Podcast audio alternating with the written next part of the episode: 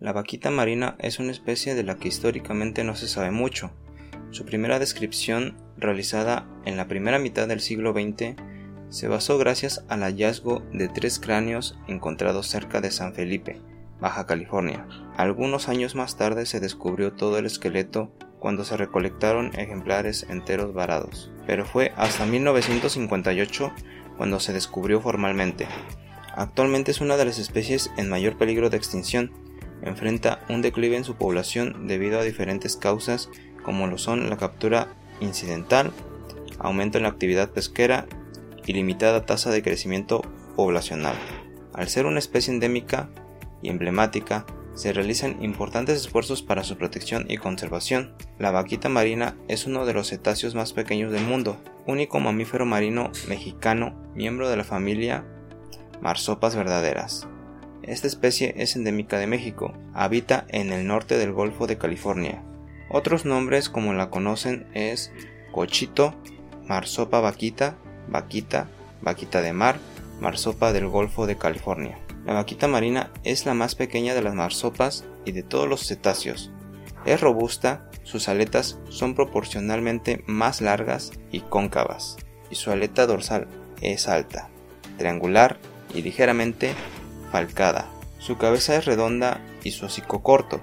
Su lomo es gris oscuro, los costados gris claro y el vientre blanco. Las características más llamativas son las manchas negras alrededor de los ojos y labios, que forman una línea delgada desde la boca hasta las aletas pectorales. Su dieta se basa principalmente en calamares y pequeños peces. La especie tiene una madurez sexual a los 6 años, apareándose entre abril y junio, cada dos años o más. La fecundidad es relativamente baja ya que tiene ciclos reproductivos estacionales, con una gestación de 10 a 11 meses, y nacimientos entre finales de febrero y principios de abril, dando a luz una sola cría. La lactancia tiene una duración de 8 a 10 meses. Durante toda su vida se calcula que una hembra podría tener entre 5 y 7 crías. Esta baja tasa reproductiva es uno de los factores que afectan tomando en cuenta para poner las acciones de conservación. La vaquita marina está considerada en peligro de extinción en la lista de especies en categoría de riesgo de la norma oficial mexicana, la NOM 059 Semarnat 2010. Asimismo, está incluida en el apéndice 1 de la Conservación sobre Comercio Internacional de Especies Amenazadas de Fauna y Flora, por lo cual el movimiento transfronterizo solo se permite para fines de investigación científica. También se incluye en el libro rojo de la Unión Internacional para la Conservación de la Naturaleza, como especie en peligro crítico de extinción. Es por ello que la protección, conservación y recuperación de la vaquita marina es un asunto de alta prioridad nacional e internacional. En 1992 se creó el Comité Técnico para la Preservación de la Vaquita y la Totoaba, quien logró conjuntar esfuerzos para la conservación por parte de organismos gubernamentales, centros de investigación, de educación superior y de organizaciones no gubernamentales.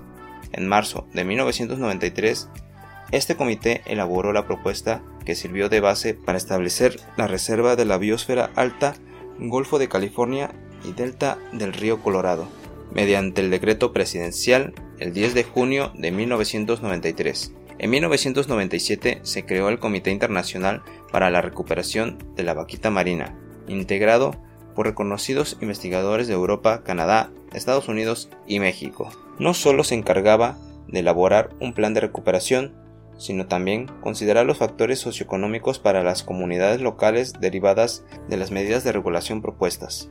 Se realizan reuniones en las que se elaboran puntos primordiales. Hoy en día este comité ha presentado 11 reportes, derivado del mismo número de reuniones, siendo la última en febrero del 2019.